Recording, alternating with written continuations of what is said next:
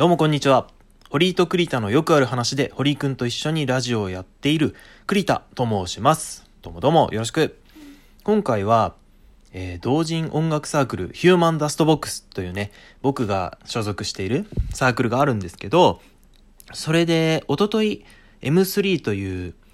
同人音楽即売会っていうね、まあ要はどんなものかっていうと、自分たちで音楽を作って、で、歌とかも撮って、で、それを CD にして売るっていうような、そういうコミケとかわかります？最近有名になってると思うんですけど、同人誌作って売る会ね、それの音楽版みたいなものに参加してきたんですよ。で、今まで結構何回も参加してるんですけど、えっ、と、今回は作ろうと思ってた新譜が間に合わなくて、曲がね、できなかったんです。間に合わなくて、それで出せなくて、とりあえず給付のリマスタリング版っていうちょっと取り直したりとか音源差し替えたりとかして、若干レベルアップさせたものを、ま、代わりに持ってったんですね。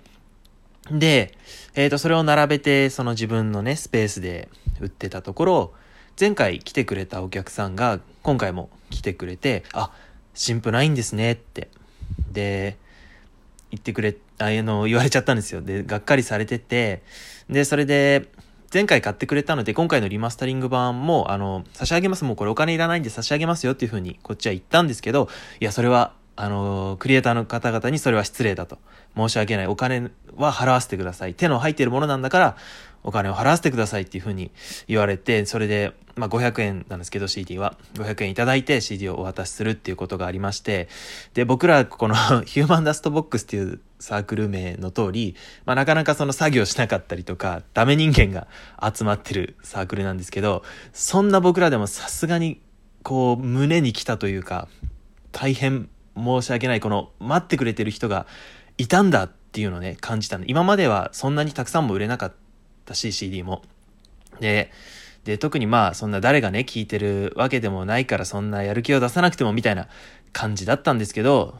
あの、今回もうそれがぐさっと来たんですね。あ、いるんだ、本当に。その、声を上げてなくても、僕たちの作品を待ってくれてる人がいる、聞いてくれてる人がいるっていうのがもう分かって、で、しかも今回は今までで一番たくさん CD 売れて、残り完売まで1枚ってとこまで行ったんですよ。それがもうね、すごいこの、なんていうんですか、僕の心に刺さって。で、このラジオトークの10日の皆さんもそうだと思うんですよ。これ本当に自分のトーク聞いてくれてる人いるのかなってたまに思うことあると思います。僕もこれ誰が聞いてんのかなってたまに思っちゃう時あるんですけど、でも、いるんです、聞いてくれてる人は。声を上げないだけで。だからそんな人たちのためにこれからも僕たちは配信を続けていきたいなと思います。一緒に頑張りましょう